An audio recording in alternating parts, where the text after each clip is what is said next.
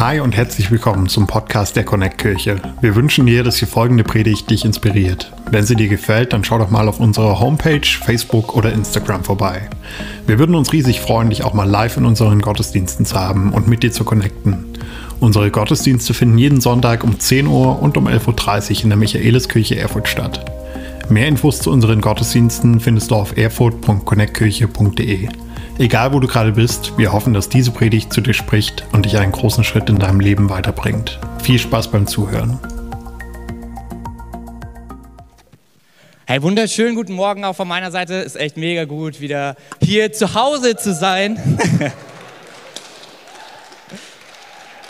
so, so gut.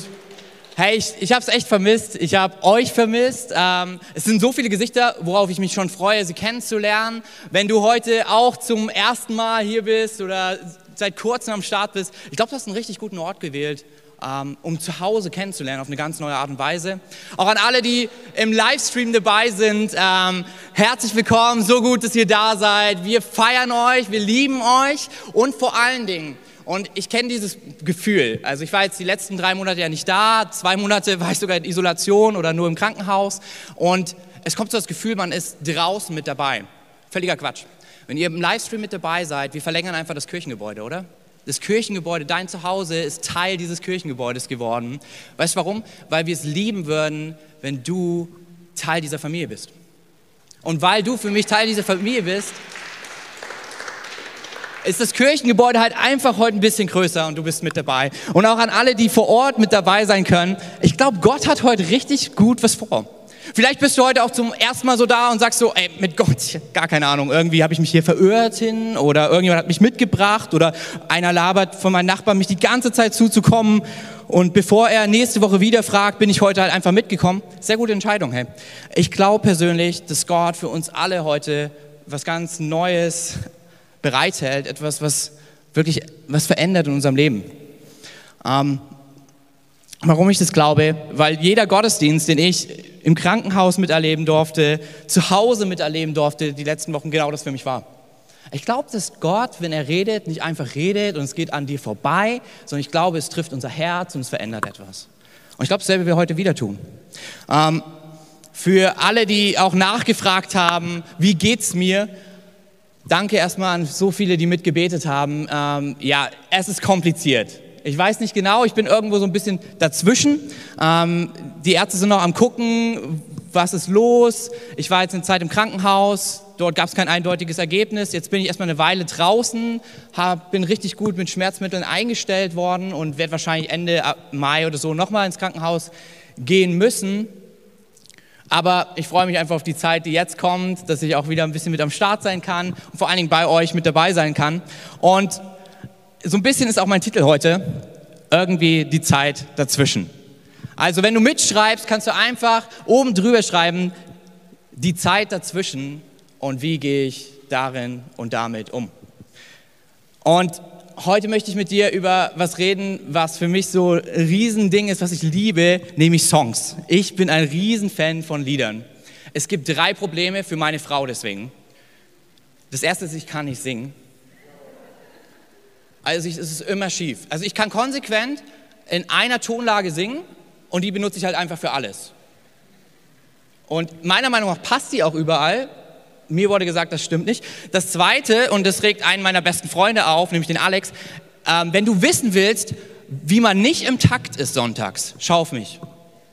Also ich bin immer konsequent gegen den Takt. Also egal was kommt, so Alex hat mir auch erklärt, du musst auf das Schlagzeug schauen und so weiter. Mache ich, ich bin immer im falschen Takt. Und jetzt kommt der letzte Part und den ja, da durfte meine Frau so ein bisschen was von der Liebe Gottes erleben, so, der uns erduldet, selbst wenn wir Dinge falsch machen und so. Ich kann mir keine Texte merken. Frag mich über die ersten zwei Kapitel vom Johannesevangelium, wie die in Griechisch sind. Ich kann dir die aufsagen. Frag mich, wie dieser Text von Bestimmung, den wir, den ersten Song, den wir gesungen haben, ist. Kann ich halt nicht. Deswegen klingt das immer eher so ein bisschen so. Ähm, das ist bei mir dann eher so ein Bestimmung. Und dann schon, jetzt ist schon, ich weiß nicht, wie es weitergeht. Und dann, wenn ich so das nächste Wort wieder mir einfällt, dann singe ich halt den Teil weiter so. Und ich weiß noch, jetzt waren wir in Isolation, irgendwie, am, am liebsten singe ich unter der Dusche. Und auf einmal klopft es gegen die Tür von meiner Frau und sie sagt, hey, wenn du das Lied singst, sing doch einfach bitte mal wenigstens einen Satz fertig. So mit schief komme ich klar. Im Takt. Whatever. Aber bitte mehr als zwei Wörter. Und dann immer diese Pausen, dieses. Ich finde die total klasse. Ähm, ich weiß nicht, wie es dir geht. Haben wir ein paar Leute, die auch nicht musikalisch sind hier? hier ja, come on. Heute ist der beste Part, sich dafür zu outen, weil wisst ihr was? Wir machen es einfach trotzdem. So, vielleicht freuen sich jetzt gerade ein paar Leute, dass wir nicht mitsingen können. Die Zeit wird sich ändern und ihr werdet von mir Wortfetzen wieder hören. Und ich werde sie voller Stolz meinem Gott zusingen. So, also wenn du sagst, boah, man kann nur in der Kirche sein, wenn man perfekt singen kann. Du siehst, ich bin das beste Beispiel, stimmt nicht, geht auch so. Und es ist eigentlich voll das Geschenk für alle anderen, weil sie dürfen mehr lernen, was es bedeutet, einander zu lieben, selbst wenn wir nicht perfekt sind, oder? Ähm, heute möchte ich auch über was reden, nämlich auch über Song. Ein Song, der echt mir in den letzten paar Wochen, Monaten ganz wichtig geworden ist. Und ich weiß nicht, wie es dir geht. Ich liebe Songs aus einem ganz bestimmten Grund. Manchmal kann nichts anderes deine Emotionen, deine Gefühle greifen wie ein Lied, oder? Ich finde, Lieder kriegen was hin, Poesie kriegt was hin, was vieles durchdenken, und ich bin so ein Typ, der gerne denkt, einfach nicht schafft. Sie kriegen meine Emotionen. Hey, mit Liedern, du kannst Freude, die größte Freude ausdrücken, und gefühlt im nächsten Vers bist du im tiefsten Schmerz. Ich liebe deswegen Songs, weil ich persönlich glaube auch, dass Gott uns Musik und Kunst gegeben hat, weil er genau, er ist einfach clever. Er weiß, wie du und ich sind. Er weiß, dass wir Emotionen haben, weil, Überraschung, er hat uns mit diesen Emotionen geschaffen. Und er weiß, wir brauchen etwas, um sie auszudrücken. Und warum ich denke, dass das so ist, ist, die Bibel hat ein komplettes Buch voller Songs. Das heißt Psalm, im Deutsch hören sie sich so an, wie wenn ich singe. Sie machen manchmal, sie reimen sich nicht. Ähm, aber in der ersten Sprache, in der sie geschrieben wurden, sind sie sogar rhythmisch. Man kann sie singen, tatsächlich, weil sie sind ja auch Songs so. Ähm, und ich glaube, diese Songs wurden gegeben bei allem Respekt. Ne? Wir haben ja jetzt letztens erst wieder, in, wenn man fleißig Bibel liest und so und mit Shape am Start haben wir den Römerbrief gelesen und der ist ganz toll und da wird dir erklärt, du bist gerettet nicht aufgrund dessen, was du tust, sondern aufgrund dessen, was Gott getan hat, einfach weil er dich liebt. Und es ist echt schön und es ist schöne Theologie. Die Psalmen sind etwas, die dir nicht etwas für den Verstand bringen und sagen, so funktioniert das. Die Psalmen sind etwas, um es halt auch wirklich durch, durchleben zu können, oder? So diese Momente, wo du denkst, es ist schön zu wissen, dass ich aus Gnade gerettet bin, also sprich, ich nichts dafür getan habe, aber mein Leben fühlt sich gerade nicht sehr gerettet an. Das sind die Momente, wo die Psalmen kommen. Und ich will mir mit euch so einen Psalm anschauen, weil ich glaube, die sind so ein Mix. Wenn wir heute über das Dazwischen reden, die Zeit dazwischen, dann können wir nicht an dem Psalm vorbeigehen. Weil die Psalmen uns helfen, in dieser Zeit, in dem Dazwischen zu leben. So, wenn wir über das Dazwischen zwischen Tragödie und Trost sprechen, manchmal ist die Strecke dazwischen ziemlich lang. Zwischen Tränen und Triumph Gerade jetzt wieder. Ich habe gestern erst erfahren, dass Flick von Bayern weggeht. Und per se finde ich das nicht schlimm, weil wir einen guten Bundestrainer bekommen, aber das zieht Kreise. Das ist so der Butterfly-Effekt. Das heißt, mein Lieblingstrainer Julian Nagelsmann wird wahrscheinlich den RB verlassen, um zu Bayern zu gehen. Und die Zeit dazwischen, zwischen Tränen und Triumph, sie wird lang für mich. Aber okay, zwischen Trauerspiel und Trompeten, zwischen den Tatsachen und den Träumen, da brauchen wir die Psalmen. Und ich habe den Psalm mitgebracht. Ist auch ganz leicht, die Psalmen zu finden, falls du auch neu mit der Bibel am Start bist. Schlag einfach in der Mitte auf und dann sind die halt am Start. Und wir wollen uns heute den Psalm 126 anschauen. Ähm, wenn du magst, kannst du ihn einfach aufschlagen auf deiner digitalen Bibel. Wenn du so wie ich bist, kannst du auch das, die, die Papierform benutzen ähm, oder du schaust einfach rechts und links. Und wir wollen uns Psalm 126 anschauen. Bei mir ist der ja, Ey, letztens hat erst ein Buchbinder meine Bibel geflickt und es geht schon wieder los. Aber okay. Gut. Psalm 126. Es ist ein Lied für die Pilgerfahrt nach Jerusalem. Sprich, die Leute damals haben diesen Song gesungen, wenn sie auf den Weg waren von ihrem Zuhause zum Tempel. Und manchmal hat sich die Zeit, in der sie gereist sind, war nicht alles tutti frutti daheim. Es gab Streit zu Hause, es gab Probleme an der Arbeit, es hat sich so ein bisschen nach einer Zeit dazwischen angefühlt. Der Streit ist passiert, ist nicht gerade jetzt gewesen, es ist irgendwie so mittendrin, aber es, es fühlt sich auch noch nicht an, als ob alles in Ordnung ist. An der Arbeit ist mächtig was schiefgegangen, es sind schon ein paar Tage rum, aber es fühlt sich auch nicht an, als ob wieder alles rund läuft. Es ist jemand gerade krank geworden, aber ist noch nicht ganz fit, es ist aber auch nicht mehr lebensbedrohlich und es fühlt sich irgendwie an, so nach Gesundsein fühlt es sich auch nicht an. Das war dieser Song, den die Leute gesungen haben. So ein bisschen, ich war letztes Jahr auf dem Rennsteig, weil ich dachte, wenn Corona alles zumacht, dann probiere ich mal Stille und Ruhe aus. Und dann waren Rentner da und haben das Rennsteiglied gesungen. Ich kann es bis heute zwar nicht, aber es klang faszinierend. Und so ähnlich war das mit dem Psalm 126, ein Lied für die Pilgerfahrt nach Jerusalem. Als der Herr die Gefangenen nach Jerusalem zurückführte, da war es für uns wie ein Traum. Wir waren voller Lachen und jubelten vor Freude. Und die anderen Völker sagten, Herrliches hat der Herr für sie getan. Ja, der Herr hat Herrliches für sie getan und wir waren fröhlich. Ich stelle mir das aktuell so vor, wie wenn Impfstoff da ist und alle rufen, Herrliches ist passiert. Okay. Und dann geht's weiter. Herr, wende unser Schicksal auch jetzt wieder zum Guten, so wie die Bäche die Wüste neu beleben. Die mit Tränen sehen, werden mit Jubel ernten. Weinen gehen sie hinaus und streuen ihre Samen. Jubelnd kehren sie zurück, wenn sie die Ernte einholen. Ich gebe dir so ein bisschen Hintergrund, wo der Psalm entstanden ist, wo das Lied geschrieben wurde. Wir haben ja heute auch diesen Song zu Hause gehört und gehört von Josh, dass er letztes Jahr so während der Pandemie entstanden ist. Dieser Song ist an einem ganz bestimmten Part von Jerusalem, von Israels Geschichte entstanden, nämlich folgendes.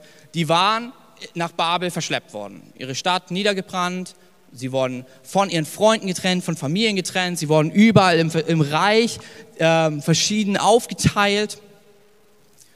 70 Jahre sind rum und sie kriegen die Möglichkeit, es geht wieder heim. Ihr dürft zurück nach Jerusalem und Ihr dürft die Stadt wieder alles aufbauen und dort wieder leben. Gemeinsam, alle zusammen. Und in dem Moment, ich kann es mir richtig vorstellen, läuft der Songwriter, er läuft zu der Stadt und sie fangen an, auf dem Weg von dort, wo sie kommen, sich zu erzählen, wie es in Jerusalem waren. Sie fangen an zu erzählen von dem Haus, in dem sie gewohnt haben oder zumindest irgendwie die Großeltern gewohnt haben. Sie erzählen, wie es so war, in den kleinen Straßen mit den Nachbarskindern zu spielen. Sie erzählen, wie es war, wie groß der Tempel aussah, wie toll die Mauern waren. Die Alten fangen an, du siehst auf einmal, wie bei den Senioren die Gesichter zurückkehren und sie sich voller Freude kaum erwarten können. Leute, die mit Krücken laufen, immer schneller werden, weil sie unbedingt in Jerusalem ankommen wollen. Und dann stehen sie in dieser Stadt und auf einmal ist es so dieser Moment, der wechselt von, es war wie ein Traum und dann war es wie Tatsache, wie die Realität. Sie sehen, ach stimmt ja, die Stadt wurde ja niedergebrannt. Stimmt. Mein Haus auch. Ach so, stimmt, seit 70 Jahren hat hier keiner gewohnt.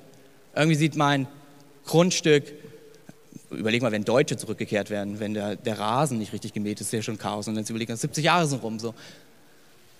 Es ist alles wüst. Und mitten in dem Ganzen schreibt er diesen Psalm. Mitten in diesem Ganzen schreibt er den Psalm, wo es dann weitergeht, zu sagen, Herr, aber wende du unser Schicksal. Es war wie im Traum, wieder hierher zu kommen. Es sieht aber nicht nach einem Traum aus. Und ich glaube, in dem Psalm sind vier Dinge, die dir und mir helfen. Dir und mir helfen für die Zeit, vor allem für Zeiten dazwischen. Und lass uns ehrlich sein, wir sind alle gerade in der Zeit dazwischen. Irgendwie mitten in Corona. Mitten in verschiedenen Schwierigkeiten. Und das ist das Coole. Jeder, egal welche Weltanschauung du vertrittst, ob du Atheist bist und hier sitzt, Skeptiker bist, irgendwie gar nicht weißt, was du bist, Christ bist, wir müssen eine Antwort finden auf diese Frage. Was machen wir mit der Zeit dazwischen? Und ich glaube, dass der Psalmist uns heute eine Antwort geben möchte. Und ich, ey, ich würde einfach kurz nochmal beten. Wenn du magst, kannst du mit mir deine Augen schließen und ja, dein Herz öffnen. Und wenn du sagst, okay, das, was er gebetet hat, damit bin ich einverstanden, sagst einfach am Ende Amen. Das heißt nichts anderes als, so soll es sein, so ist es. Alright. Jesus, ich danke dir für den heutigen Sonntag. Ich danke dir, dass du echt, ja, unsere Emotionen liebst, dass du unsere Emotionen kennst, weil du uns mit ihnen geschaffen hast. Dass du nicht nur zu unserem Verstand sprichst, sondern auch zu unserem Herz. Und dass du auch weißt, dass die Zeit dazwischen nicht nur logische Antworten braucht, sondern sie auch etwas fürs Herz braucht. Und ich bete für jeden Einzelnen von uns, wo wir gerade hier sind, Jesus, ich bete dafür, dass du zu uns sprichst und dass wir mit einer anderen Perspektive aus diesem Gottesdienst hinausgehen können, nämlich mit einer Perspektive von dir, als wir hier reingekommen sind. Und ich bete dafür, dass sie nicht nur etwas Schönes ist, so ein Aha-Moment für den Sonntag, sondern dass sie unsere Woche prägt und Leute fragen werden, woher kommt es? Und wir von diesem Gott erzählen können, der an unseren Emotionen und an unserem Dazwischen nicht vorbeigeht. Amen. Amen. Alright. Hey, wenn du mitschreibst, sind vier Fragen, vier Dinge, die wir vom Psalm mitnehmen können. Und das erste ist, die erste Frage ist, wovon träume ich? Lass uns ehrlich sein, wir träumen alle. Ich träume immer noch, dass Leipzig irgendwann die Meisterschaft gewinnt. Dieses Jahr war es unglaublich knapp, aber es ist ja, mal wieder wahrscheinlich nichts geworden. Ähm, wahrscheinlich träumen alle davon, dass Corona vorbei ist.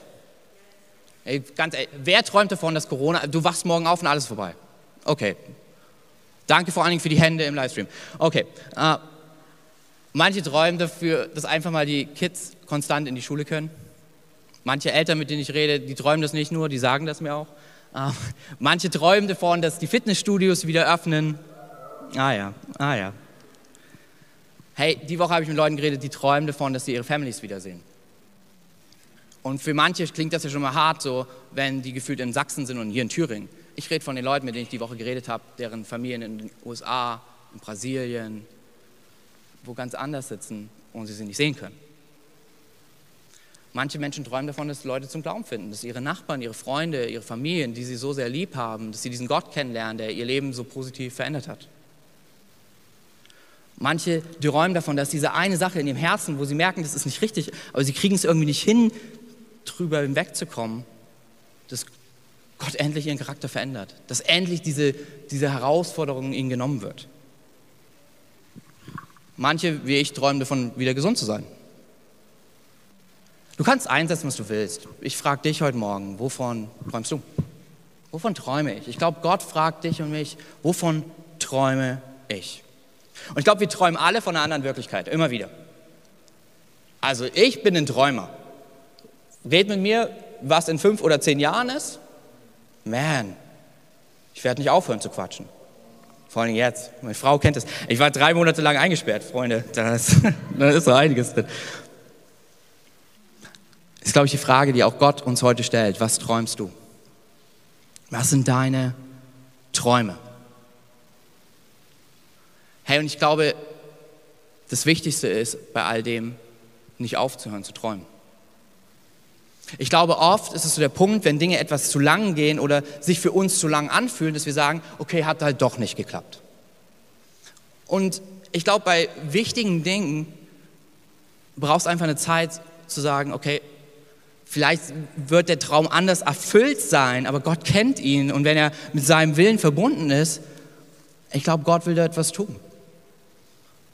Manchmal sogar Träume, die wir vergessen. Also bei mir war es so, meine Frau und ich wollten seit über vier Jahren ein Kind. Und letztes Jahr habe ich irgendwann angefangen, da komplett, ich war cool mit, da überhaupt darüber nachzudenken, habe ich total vergessen. Bis ich dann im Krankenhaus war und dort in die Kapelle gegangen bin, um zu beten, dass ich wieder gesund werde. Und ich sowas bisher erst einmal davor erlebt habe, nämlich als, wir nach, als es nach Thüringen ging, dass Gott zu mir klar geredet hat ähm, über Thüringen und das alles auf den Kopf gestellt hat. So ähnlich war es im Krankenhaus. Auf einmal komme ich in diese Kapelle, will einfach nur beten, dass ich wieder fit werde. Und da gibt es einen Traum, der in Vergessenheit geraten ist. Und Gott spricht zu mir, bet für ein Kind, was ich dir schenken möchte. Und jetzt, ihr habt einen ganz schlechten Pastor. Ich war so geschockt, ich bin einfach umgedreht und weggegangen. So, ähm, am nächsten Tag gehe ich wieder in die Kapelle und dasselbe passiert nochmal. Und ich denke mir so, okay, gut. Dann bete ich halt nicht nur, dass ich gesund werde, sondern auch für ein Kind, obwohl wir keine Kinder bekommen können. So, okay, gut. Ähm, komm, als ich heimgekommen bin, einen Tag später, ähm, nee, am selben Tag, als ich heimgekommen bin, war Pastor James da ähm, und hat für uns gebetet und hatte auch den Eindruck, hey, ich will da nicht übergriffig werden, aber ich glaube, wir sollten für ein Kind beten. Und dann war ich so, okay, gut, jetzt musst du es Katharina erzählen und sie wird dich für noch verrückter halten als vorher. Habe ich gemacht, hat sie auch. Aber wir hat trotzdem gebetet. Und tatsächlich, am nächsten Tag macht Katha einen Test und sie war schwanger. So, yes.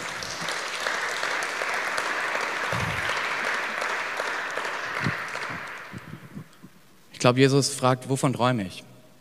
Wovon träumst du? Warum gibt es plausible Gründe, dass du den Traum verworfen hast? Oder sollten wir ihn wieder ausgraben? Ich glaube, das Erste, was Gott uns heute zuspricht, ist, dass er sagt, wir hören nicht auf zu träumen. Hör nicht auf zu träumen. Hör nicht auf zu träumen. Es wird eine andere Zeit geben. Weil was passiert, wenn uns unsere Träume genommen werden? Wir werden einfach müde und wir bleiben stehen. Wir werden müde und wir werden unbequem. Aber ich glaube, es ist klug zu sagen, wir träumen weiter. Wir hören nicht auf zu träumen.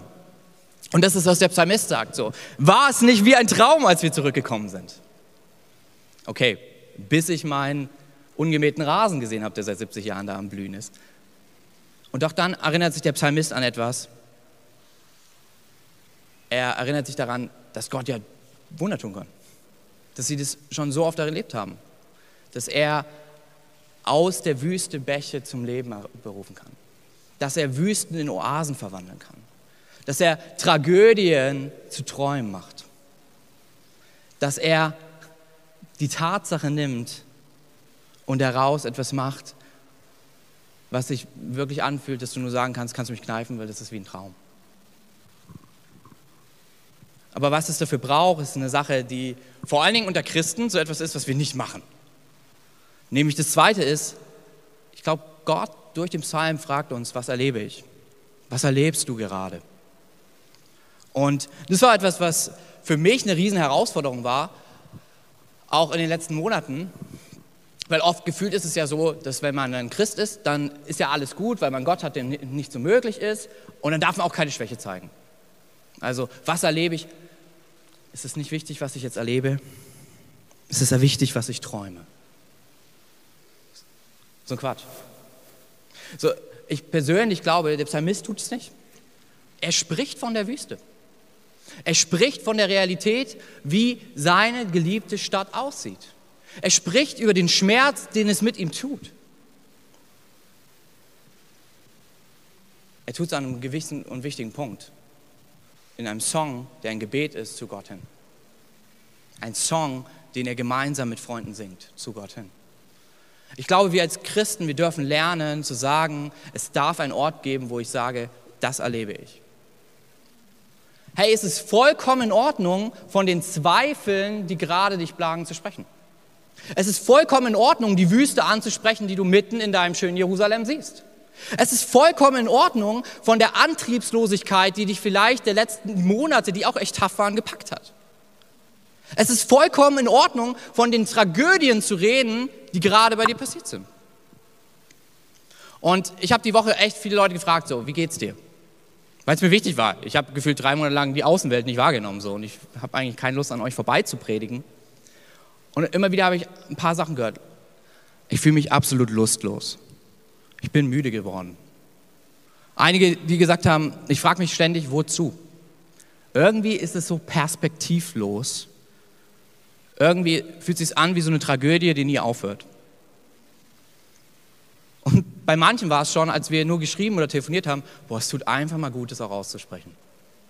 Hey Freunde, ich glaube, der Psalmist zeigt uns, es ist vollkommen okay, die Wüste zu benennen. Es ist, glaube ich, vollkommen in Ordnung, die Wüste zu benennen. Weil ohne Not kein Wunder. Wir lieben alle Wunder, keiner hat Bock auf die Not. Und vor allen Dingen hat keiner Lust auf die Zeit dazwischen. Aber ich glaube, nur da, wo wir Nöte ansprechen, können wir Wunder erleben. Da, wo wir Nöte ansprechen, können wir die Zeit dazwischen durchleben. So, wir sind alle Fans von Karfreitag und von Ostersonntag. Über Samstag reden wir immer sehr wenig. Ich finde, das ist irgendwie so der spannendste Tag, weil ich mir denke, man, muss ich das ziemlich schwierig, wüstenmäßig angefühlt haben. Ey, es ist vollkommen okay, die Dinge zu benennen. Es gibt aber einen riesen Unterschied in den Momenten zwischen Jammern und Klagen. Und ich glaube, was es ist, ist, jammern ist, anzurufen und alles nur trostlos zu beschreiben. Klagen ist, es auszusprechen und danach gemeinsam es zu Gott zu adressieren. So, weil lass uns doch ehrlich sein, wenn er uns von ganzem Herzen liebt, dann kümmert es ihn auch. Dann tut es ihm genauso weh, dich und mich darin zu sehen. Und wenn er sich Vater nennt, hey, ich kenne ein paar richtig gute Väter hier in der Kirche, wenn ich sehe, wie die mit ihren Kids umgehen und wie sie die trösten, dann denke ich mir, okay, wie sehr wird Gott mitten in unserer Klage dich und mich trösten auf eine Art und Weise, wie wir es noch nie erlebt haben. Aber es wird nur dann passieren, wenn wir Dinge auch aussprechen und sagen, das erlebe ich. Deswegen ist das Zweite, was erlebe ich, wenn du mitschreibst, wir verbergen unsere Tragödien nicht. Wir träumen weiter, aber wir verbergen die Tragödie nicht.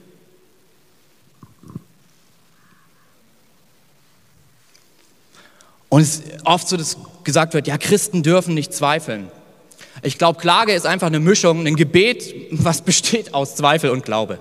Also ich weiß nicht, wie oft es mir die letzten Monate so ging, dass es sich irgendwie nach beiden so angefühlt hat. Und ich so ein bisschen eher war, Gott hier. Alles, was ich dir bieten kann. Und sich so angefühlt hat, wie Jesus sagt, und das ist vollkommen genug. Lass uns einfach im Gespräch bleiben. Teil deine Tragödien mit mir. Hey, darf ich was verraten? Wir sind eine Kirche, die nicht nur Sonntag existiert. Dann wären wir einfach eine Eventkirche. Ähm, ich feiere es. Ich habe diese Woche das erste Mal wieder ein bisschen was mitbekommen. Hey, es sind über 100 von Leuten in verschiedenen Gruppen, die sich treffen. Und perfekter Ort. Verberg deine Tragödie nicht. Ich glaube, die Connect-Gruppe ist der beste Ort, um zu teilen, wovon du träumst, aber auch was dich gerade bewegt. Und ich glaube, dieser Ort ist der Ort, wo nämlich danach aus dem, und hier ist das Christentum so genial. Wenn ich mit Freunden rede, die Gott nicht kennen, ist es einfach nur so, ja, das ist jetzt echt blöd. Oder vielleicht ist sogar so ein, ja, das kenne ich auch oder ich fühle genauso. Aber wir bleiben dann dort. Und dann gibt es noch einige, die sind schon noch mal eine Spur krasser, die sagen, Positive Thinking. Dann lass uns doch das Beste daraus machen. Ich habe auch die letzten Monate immer wieder so Sprüche gelesen wie, das Leben ist, was du daraus machst. Also, ich wusste nicht, was ich die letzten drei Monate aus der Sache noch machen soll. Vielleicht fühlst du dich manchmal auch so. Aber was ich gemerkt habe, das Leben ist vielleicht das, was passiert, aber es gibt einen Gott, der real existiert. Das Leben ist vielleicht das, was gerade um dich passiert, aber da ist dieser Gott, der real existiert, der ansprechbar ist und der etwas verändern kann. Selbst wenn meine Freunde nur sagen können, das ist ja blöd, ist da ein Gott, der etwas tun kann, der mich von ganzem Herzen liebt, was uns allen hier nicht möglich ist. Und das ist der Moment, wo es spannend wird, wenn auf einmal aus der Tragödie auch irgendwo Trost entsteht, nämlich dann, wenn wir in unseren Gruppen anfangen, die Dinge zu teilen und wir dann gemeinsam sagen, lass uns zu dem beten, der uns alle zusammengebracht hat. Lass uns zu dem beten, der unser Leben doch schon einmal verändert hat. Sein Name ist Jesus. Und was bei ihm nicht möglich ist, die Liste ist leer. Das Dritte, was wir aus dem Psalm mitnehmen können, ist, was sehe ich? Also nicht, was sehe ich, sondern mit äh, was sähe ich? Das kennen wenige. Meine Eltern kennen das, ähm, weil die haben jetzt einen neuen Schrebergarten ähm, und die werden Dinge ansehen und dann werde auch ich mal sowas sehen als Städter. Ähm, aber was wir, wir kennen das nicht so wirklich. Oder haben wir irgendwelche Landwirte hier im Raum? Ja, keiner. Wenn du im Live-Chat dabei bist und du bist Landwirt, dann kannst du uns noch ein bisschen mehr dazu erklären. Aber Josh, kannst, du kannst noch mal stoppen, du kannst gleich fleißig weitermachen. Ähm, so geil, danke Josh, gib dir mal einen fetten Applaus.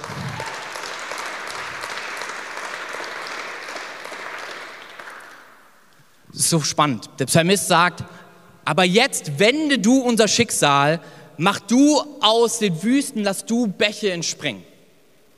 Und dann auf einmal geht der Psalmist weg von Gott hin zu uns.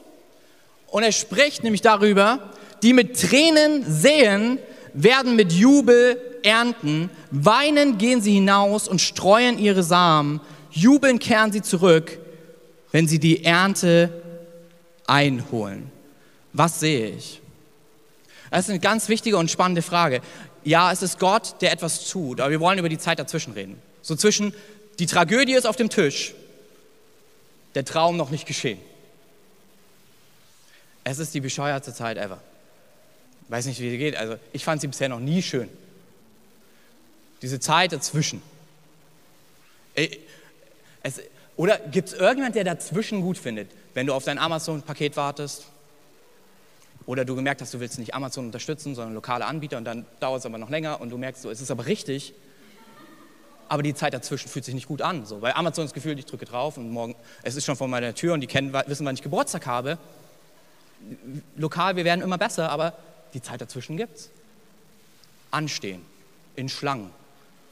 Letzten Sonntag wieder, ich dachte, endlich bin ich frei, unbedingt Cremer Brückeneis.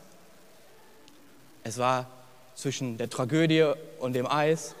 Man, die Zeit dazwischen war lang. So, ich kenne keinen. Jetzt, morgen erfahren wir endlich, hoffen wir, wenn Baby Herler gute Laune hat, ob es ein Junge oder Mädchen wird. Jeden Tag rätsel ich darüber. Und ich merke, es ist zwar Vorfreude, aber ich finde die Zeit dazwischen irgendwie blöd. Also ich freue mich schon, das Baby in meiner Hand zu halten, zu merken, boah, that's it. So die, dazwischen, ich kenne die wenigsten, die sagen, oh, am besten zwischen, zwischen der Herausforderung und dem Wunder finde ich die Zeit dazwischen. So per se, meine Liste wäre Wunder, nix, nix, ach so, und dazwischen und Not gibt es auch. Wunder, nix, nix, ach so, dazwischen. So, und ähnliches zeigt uns der Psalmist. Irgendwie hat Gott aber dazwischen geplant. Weißt du warum? Er will nicht nur ein Wunder um dich tun, er will ein Wunder in dir und mir tun.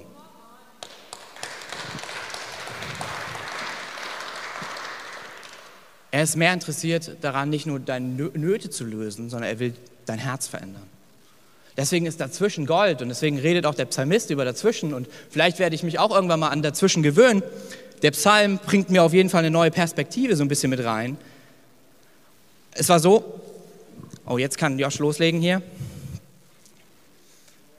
Das Bild kannten die Leute aus Jerusalem. Ernte. Und um Ernte zu bekommen, musst du halt auch erstmal sehen. Und dann gibt es ein großes Dazwischen, was keiner wirklich beeinflussen kann, nämlich, dass Gott das, was du siehst, segnet und Ernte entsteht. Das Problem ist, wenn wir aufhören zu träumen, wenn wir unsere Tragödien nicht benennen, dann ist das Problem, was wir dann haben, ist, dass wir nicht weiter sehen. Es kommt zu dem Punkt, dass wir einfach stehen bleiben. Dass wir sagen, wozu heute noch sehen? Was bringt das alles schon? Und es ist der Moment, wo wir einfach sagen, okay, that's it. Ich bin müde. Ich bin dann. Ich bin fertig. Und dann können wir vielleicht noch sagen, okay, Chaka, Positive Thinking, ich mache einfach weiter. Und dann kriegst du vielleicht noch die nächsten zwei Schritte hin. Aber du kommst irgendwann zum Stoppen. Die Kraft fehlt, der Antrieb fehlt, die Perspektive fehlt. Es braucht etwas, was so anders ist. Deswegen frage ich dich heute Morgen, sehst du noch oder stehst du schon? Sehst du noch oder bist du zum Stehen gekommen? Und jetzt möchte ich mit dir reden, was uns hilft, weiter zu sehen. Es ist nicht einfach noch mehr, weiter, fester, stärker. Gewinn den Kampf in deinem Kopf. Kann dir sagen, habe ich die letzte Woche alles probiert, war sehr, sehr schwierig und ich bin zum Stehen dadurch eher gekommen, als dass es mir was gebracht hat. Nee, es ist, wir sehen mit Tränen. Das was der Psalmist sagt. Wir, wir sehen mit Tränen. Es tut auch weh. Das Problem ist oft, vor allem bei uns Deutschen, wir haben Angst, das Gesicht zu verlieren und deswegen würden wir nie jemand unsere Tränen zeigen. Aber ich bete und hoffe, dass wir einen Ort bauen, wo wir über unsere Träume reden, aber auch über unsere Tragödien und unsere Tränen nicht verstecken. Wieso? Weil da, wo, wir, wo unsere Tränen fließen, können andere sie sehen. Dieser Spruch mit dem, die, die mit Tränen sehen, werden mit Jubeln ernten, der hat einen riesen Grund. Ähm, nämlich folgendes, dass damals konnte man, die Säcke waren so voll, du hast jetzt kein Auto oder LKW, wo du da hinbringen konntest, dass du den Sack vor dir gehalten hast, so wie Josh es gerade tut, und du konntest deine Füße nicht sehen. Was dazu geführt ist, dass du immer wieder umgeknickt bist. Und bei jedem Umknicken der Schmerz in deinen Körper gekommen ist und die Tränen geflossen sind. Und dann gab es etwas, was die Erntearbeiter getan haben miteinander. Sie haben sich zugerufen. Sie haben jemanden weinen gesehen und sie haben sich zugerufen, geh weiter, denn die Ernte kommt. Geh weiter, denn die Ernte kommt. Bleib nicht stehen. Hey mein Freund, siehst du noch oder stehst du schon? Sie haben angefangen, sich gegenseitig zu ermutigen. Hey, wir haben dieses Jahr dieses Jahresmotto, Liebe verbindet. Ich bin zutiefst davon überzeugt, dass es uns mit Gott und unserer Stadt verbinden soll. Aber hey, es soll auch uns miteinander und untereinander verbinden. Und es braucht einander, dass wir rufen, wenn wir sehen, dass jemand antriebslos wird, müde wird. Geh weiter, denn die Ernte kommt. Stehst du schon oder siehst du noch? Bleib nicht stehen. Und wie? Die Leute haben sich erinnert gegenseitig daran, dass Gott es ist, der die Ernte schenkt. Dass er das schon immer getan hat, dass er der Versorger ist, dass er es ist, der Wunder tut. Und das Zweite ist, dass sie sich gegenseitig ermutigt haben. Hey Freunde, wir brauchen eine Kirche für diese Zeit und das macht den großen Unterschied, in der wir uns einander ermutigen an dem Gott, der nicht so möglich ist, der die Ernte bringen wird. Dass die Ernte so garantiert ist, wie das Sehen selbst aber es braucht auch die Ermutigung, den Zuruf, das einander zurufen. Und wisst ihr, was das ist? Das ist das Gebet und das offene Ohr. Einander zuzurufen. Hey, ich sehe, du stehst. Hey, ja, steh nicht. Siehst du noch oder stehst du schon? Hey, ver vergiss es nicht. Da ist dieser Gott, der Wunder tut und die Ernte wird kommen. Geh weiter, denn die Ernte kommt. Was das Ganze ist, dass wir anfangen, mit etwas zu rechnen, nämlich dass Gott Ernte bringen wird. Auch ein bisschen blöd, weil die, die Ernte liegt nicht in deiner und meiner Hand. Sie ist auch nicht unbedingt an Umstände gebunden. Vielleicht wirkt Gott manchmal durch Umstände, aber sie ist nicht an diese Umstände gebunden. Hey, wie oft musste ich mir das die letzten Monate sagen, wenn Ärzte einfach an den Punkt kamen, wo sie nicht weiter wussten? Sie tun ihr Bestes aber mein Leben liegt nicht in der Hand der Ärzte. Gott nutzt die Ärzte, absolut. Und hey, Shoutout an alle, die Ärzte sind. Ihr macht einen mega Job, gerade jetzt.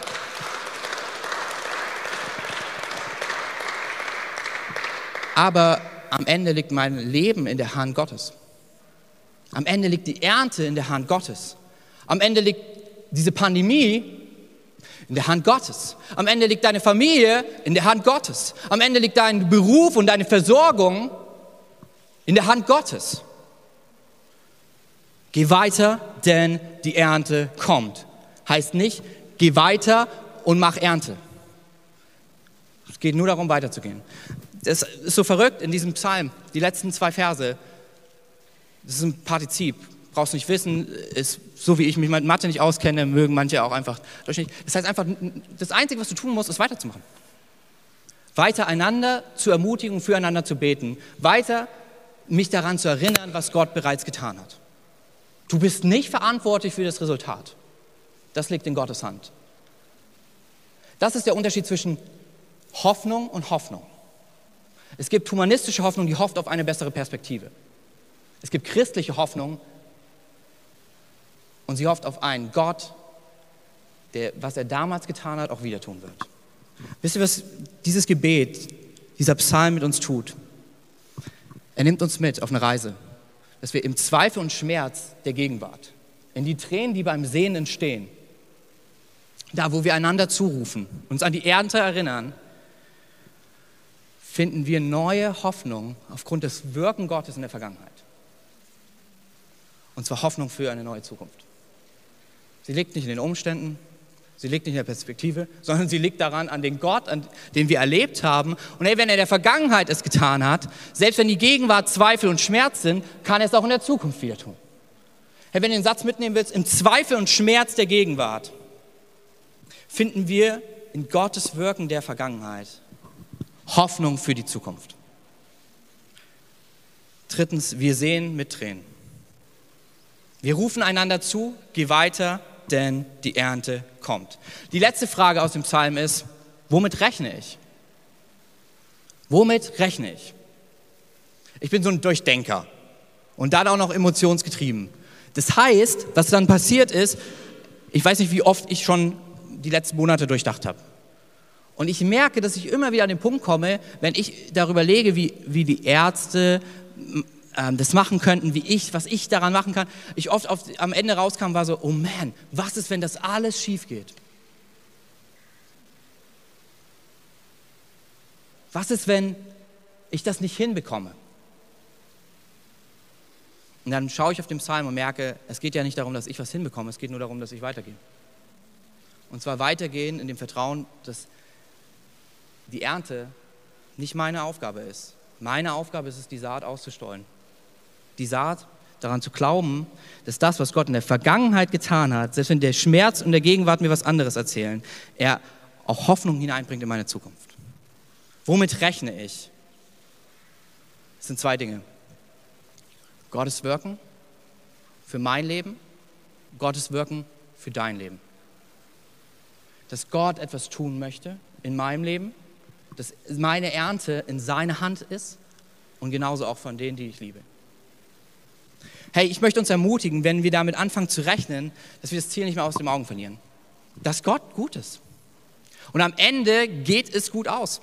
Hey, selbst wenn ich dieses Gedankenspiel mal bis zum Ende durchgedacht habe und ich dachte so, oft waren dann auch Tumore im Spiel, was könnte es sein und so. Und dann, oh man, dann der eine Arzt sagt, ja, wahrscheinlich bis September und so. Und dann dachte ich mir, oh, krass, eigentlich wäre September ungünstig, weil im September kommt auch unser Baby. Aber egal was kommt, am Ende das Resultat, wenn Gott der Herr unserer Ernte ist, ist immer gut. Weil ich weiß, selbst im Himmel, in dem Neuen, was er schafft, nach dem Tod, ist kein Schmerz und keine Tränen. Keine Krankheit. Keine Versorgungslücke. Jeden, den ich verliere, der mir sau wichtig ist, selbst wenn er heute stirbt, es gibt einen Ort, wo wir uns sehen. Deswegen lohnt es sich, die Ernte auszustreuen. Womit rechnen wir? Womit rechne ich? Ich will rechnen mit Gottes Wirken. Und ich will füreinander beten, dass er es nicht nur in meinem, sondern auch in deinem Leben tut. Ich will das Ziel nicht aus den Augen verlieren. Vergiss die Ernte nicht.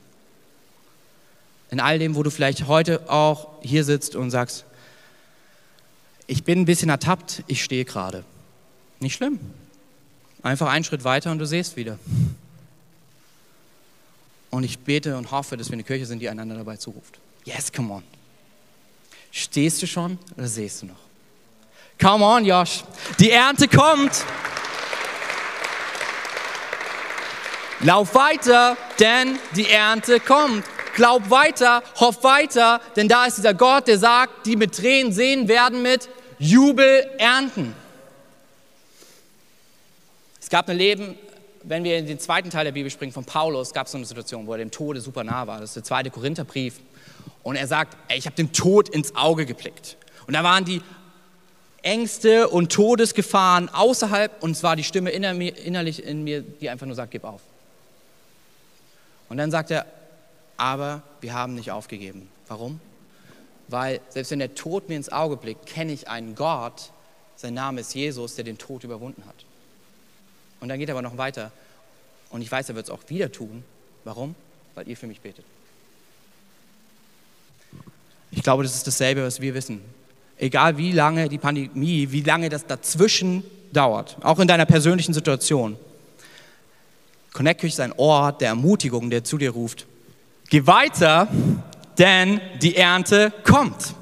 Und wir tun das durch unsere Gebete, wir tun das durch die Ermutigung, wir tun das, dass wir miteinander unterwegs sind und wir tun es, weil wir wissen, dass die Ernte nicht von Josh abhängig ist, die Ernte auch nicht von meiner Ermutigung abhängig ist, sondern dass die Ernte davon abhängig ist, dass wir einen Gott haben, der sich Herr der Ernte nennt und er sagt, die, die mit Tränen sehen, selbst wenn es jetzt gerade weh tut, hey, sie werden mit Jubel ernten.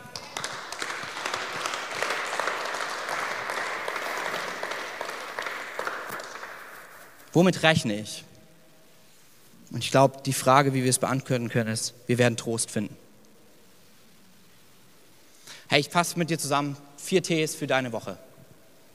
Hör nicht auf zu träumen. Verberge deine Tragödien nicht. Seh mit Tränen. Weil sonst kann sie keiner sehen. Rechne damit, dass du Trost finden wirst. Und zwar nicht in irgendeiner billigen Ermutigung. Keine Frage.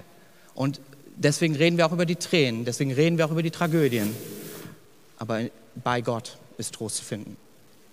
Im zweiten Korintherbrief, der, der geht eigentlich nur um Schwierigkeiten. Ich habe den mal beschriftet mit Willkommen im echten Leben. Zwischen, Tragö zwischen Tragödie und Trost. Und für jedes Wort, wo Schwierigkeit steht, hat Paulus einmal das Wort Trost. Weil er ihn bei Gott findet. Ich glaube, dass diese Kirche und dieses Christsein, was weiß, dass der Trost nicht in den Umständen liegt, sondern in der Hand Gottes, so wie wir es in dem zweiten Song gesungen haben, unglaublich hinweisend auf einen lebendigen Gottes. Weil jetzt mitten in dieser Zeit, mitten in den Tragödien, mitten in den Tränen, da wo die Träume aufhören, hey, suchen wir nicht alle nach Trost? Wie cool wär's, wenn deine Nachbarn, deine Arbeitskollegen, deine Familie Trost findet bei Gott? Und vielleicht sogar zum allerersten Mal. Hey, vielen, vielen Dank, Josh. Könnt ihr einen fetten Applaus geben?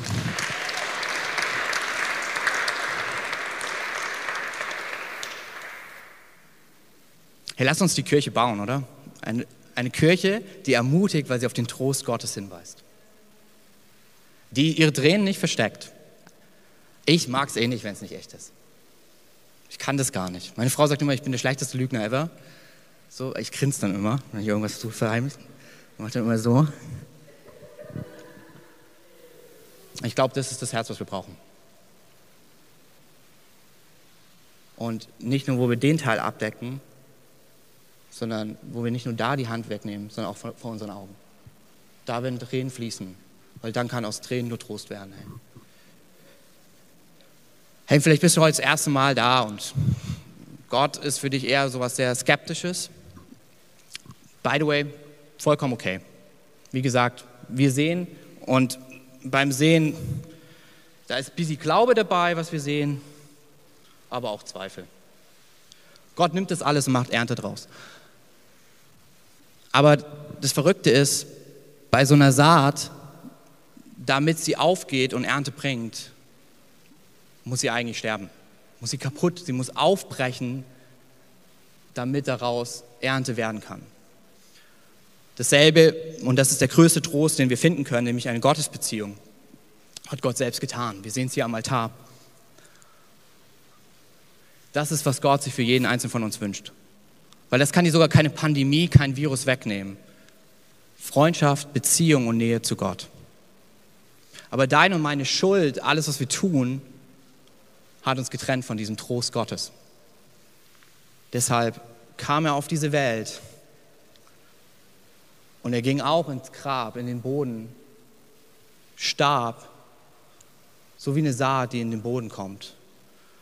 Und was dabei aufgegangen ist, ist der Sieg über den Tod der Sieg über den Schmerz, der Sieg über deine und meine Schuld, über alle Krankheit, damit Nähe Gottes wieder möglich wird. Aber ähnlich wie es eine Entscheidung ist, zu sehen oder zu stehen, ist es auch eine Entscheidung, die Gott dir und mir überlässt, weil er dich und mich sehr liebt, Ja zu dieser Ernte zu sagen. Eine ewige Freundschaft mit Gott. Und vielleicht bist du heute Morgen da oder bist im Stream dabei und hast diese Freundschaft nicht. Er möchte uns einfach kurz einladen, alle unsere Augen zu schließen. Keiner schaut nach rechts oder links. Nur ich und die Beter haben die Augen geöffnet. Und ich werde gleich von drei runterzählen. Und wenn du sagst, ich brauche diese Freundschaft mit Gott, ich weiß, dass ich dafür geschaffen wurde. Und ich bin so dankbar, dass er sein Leben für meine Schuld gelassen hat. Oder dass er den Tod überwunden hat. Kannst du einfach gleich deine Hand heben, damit wir wissen, mit wem wir nach dem Gottesdienst beten dürfen. Und auch im Chat, da wo du gerade bist. Drei, Gott liebt dich von ganzem Herzen. Zwei, Herr Jesus ist dir heute näher, als du denkst.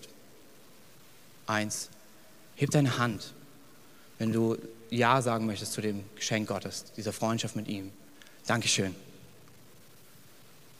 Alright, ihr könnt gerne die Augen wieder öffnen. Lasst uns fetten Applaus geben, auch für alle, die im Live-Chat mit dabei sind. Wenn du heute hier warst und dich entschieden hast, dann äh, werden wir einfach auf dich zukommen, dir ein kleines Geschenk geben, eine Bibel geben ähm, und wollen dich begleiten in die nächsten Schritte. Wenn du im Live-Chat am Start bist, ähm, dann guck einfach in die Infobox, da ist ein Link ähm, und da kannst du einfach draufklicken und wir wollen genauso dir eine Bibel zukommen lassen und mit dir connecten. Ähm, und wir wollen es feiern, wenn du Teil dieser Familie wirst, die einander zuruft, durch ihre Gebete, durch Ermutigung. Geh weiter, denn die Ernte kommt. Selbst wenn es jetzt nicht so aussieht, in dem dazwischen. Und für den Rest von uns habe ich zwei Fragen für die Woche, die du mitnehmen kannst. Das erste ist, wer darf deine Tränen sehen? Hast du eine Gruppe, hast du einen Ort, wo du mit Freunden unterwegs bist, wo du Tragödien nicht verbergen musst, wo Tränen fließen dürfen, damit man gemeinsam weiter träumt und füreinander betet, dass Trost hineinkommt. Und die zweite Frage, sehst du noch oder stehst du schon? Vielleicht bist du müde geworden. Vielleicht bist du antriebslos, perspektivlos geworden. Wie gesagt, zwischen Sehen und Stehen ist nur ein Schritt. Vielleicht ist heute der Moment, wo du einfach betest gleich ähm, für dich. Wenn du das bist, egal in welchem Bereich. Lass uns mal kurz unsere Augen schließen. Du kannst einfach deine Hand aufs Herz legen. Es ist nichts, was wir machen können.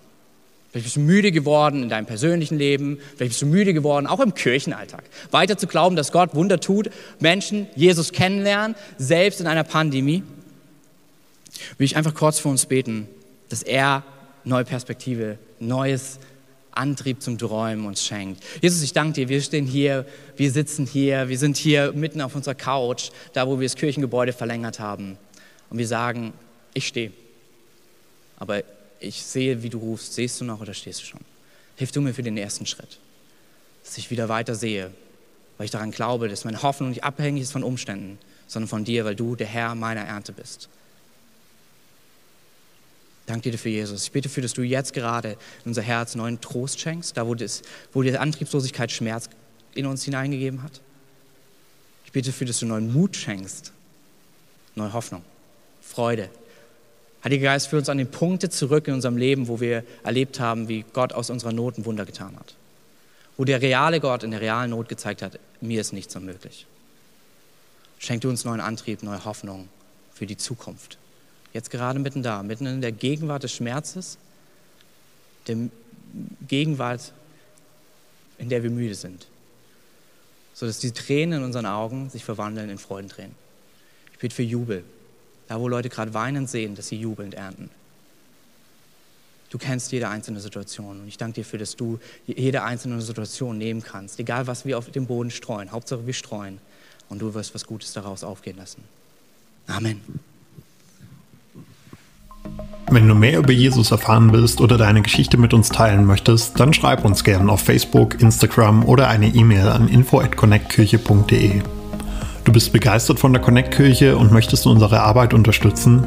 Dann findest du auf unserer Homepage weitere Details, wie du das tun kannst. Falls du nicht aus Erfurt und Umgebung kommst, aber dennoch aktiv verfolgst, was wir als Kirche tun, möchten wir dir zuallererst Danke sagen, dass du auf diese Art Teil von dem bist, was hier in Thüringen geschieht. Gleichzeitig wollen wir aber sicherstellen, dass du vor Ort eine Kirchenfamilie hast. Wir sind der festen Überzeugung, dass es keinen Ersatz dafür gibt, eine Kirche vor Ort zu haben, in der du connected bist und Beziehungen pflegen kannst, die dich im Glauben voranbringen. Falls du keine Kirche vor Ort haben solltest, ermutigen wir dich dazu, dir eine zu suchen. Wenn du dabei Hilfe brauchst, melde dich gern unter info@connectkirche.de. Danke fürs Zuhören und bis bald.